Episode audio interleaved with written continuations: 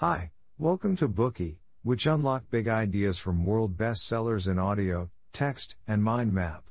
Please download Bookey at Apple Store or Google Play with more features. Get your free mind snack now. Today we will unlock the book 0 to 1 Notes on Startups or How to Build the Future.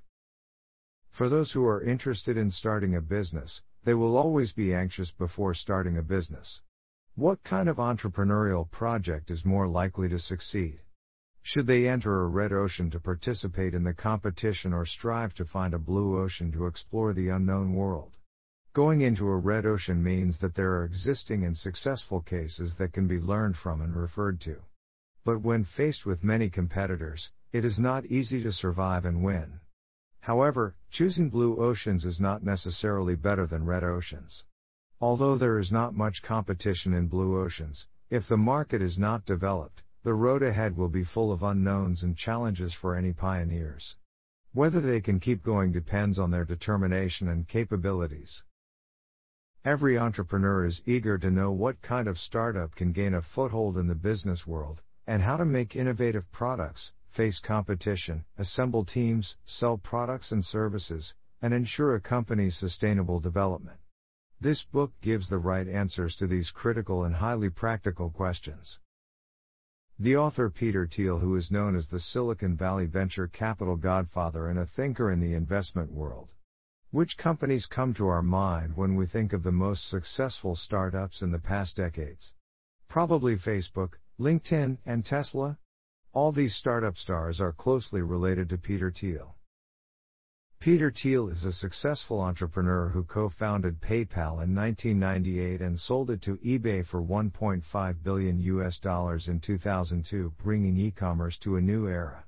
But what is more commendable is his investment foresight for startups, as we mentioned in another Bookey The Facebook Effect in which we introduced him as the first Facebook investor. He then co-founded Founder Fund which has provided early funding for LinkedIn, SpaceX, Yelp, and dozens of outstanding technology startups. Former colleagues ran many of these companies. They have been dubbed the PayPal Mafia, which includes Elon Musk the founder of Tesla. This book assembles Peter Thiel's entrepreneurial experience and years of investment experience.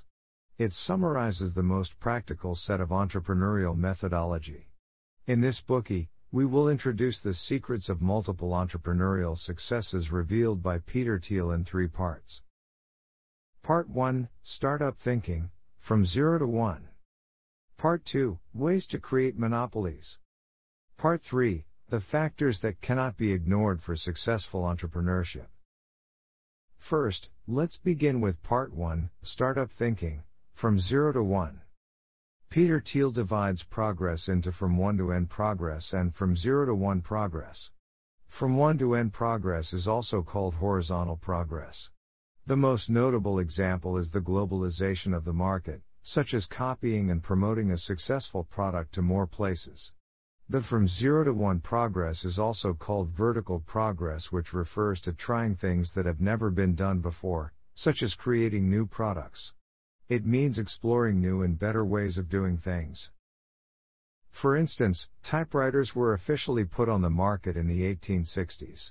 Since then, many people have enhanced and improved them. Britain, Germany, Switzerland, Sweden, Italy, and other countries all made typewriters, and a new industry of typewriter manufacturing was formed. But no matter how much upgrading and promotion was done, this was still progress from 1 to n. Until the 1970s, word processors came out for the first time with computer technology development. Unlike traditional mechanical typewriters, besides typing, they could also copy and paste. They were popular all over the world in the 1980s and gradually replaced typewriters. Such technological innovation was progress from 0 to 1.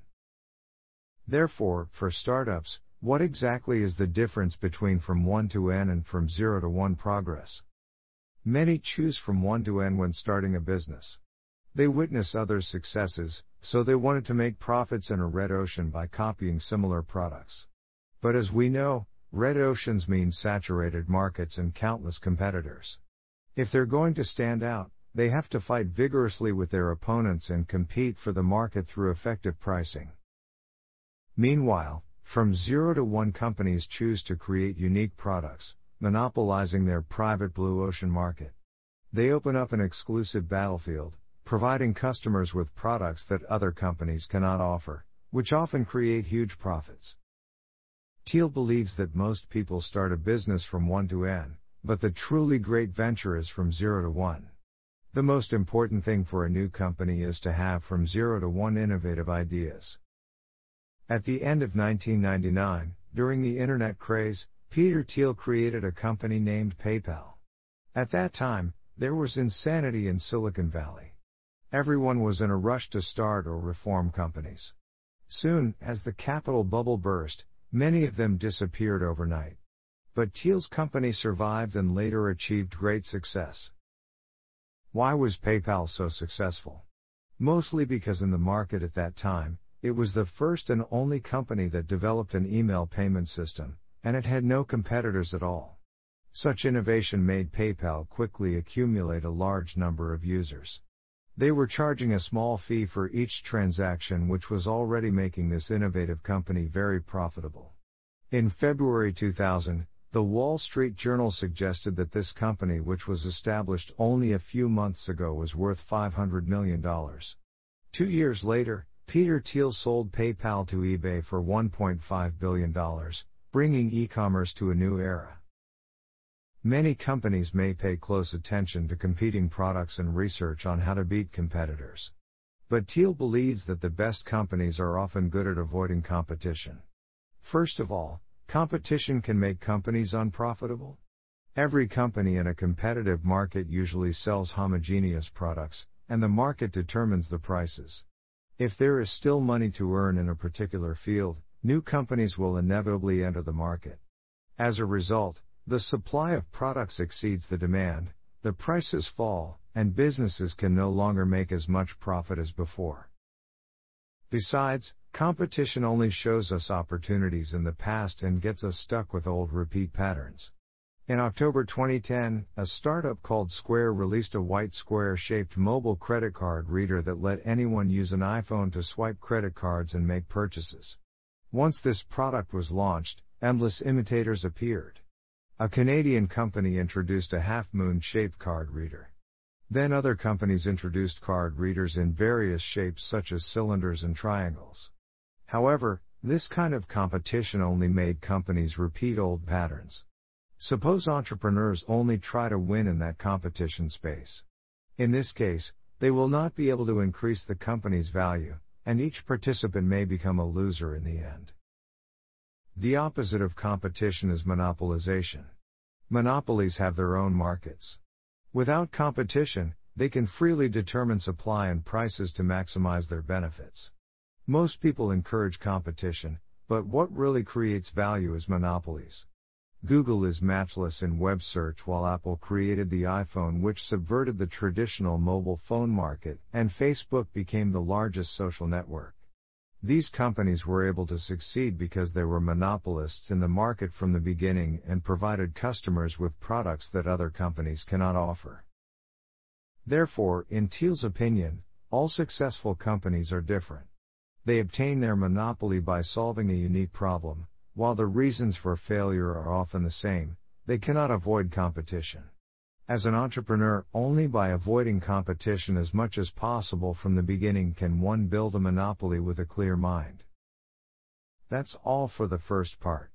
Peter Thiel believes that better startup thinking should focus on from zero to one progress. If you want to create long lasting value, you should not follow the trend and build a business with no characteristics. Instead, you should solve a unique problem and create a monopolistic market. Today we are just sharing limited content. To unlock more key insights of world-class bestseller please download our app. Just search for BOOKEY at Apple Store or Google Play. Get your free mind snack now. Dir hat dieser Podcast gefallen? Dann klicke jetzt auf Abonnieren und empfehle ihn weiter. Bleib immer auf dem Laufenden und folge uns bei Twitter, Instagram und Facebook. Mehr Podcasts findest du auf meinpodcast.de.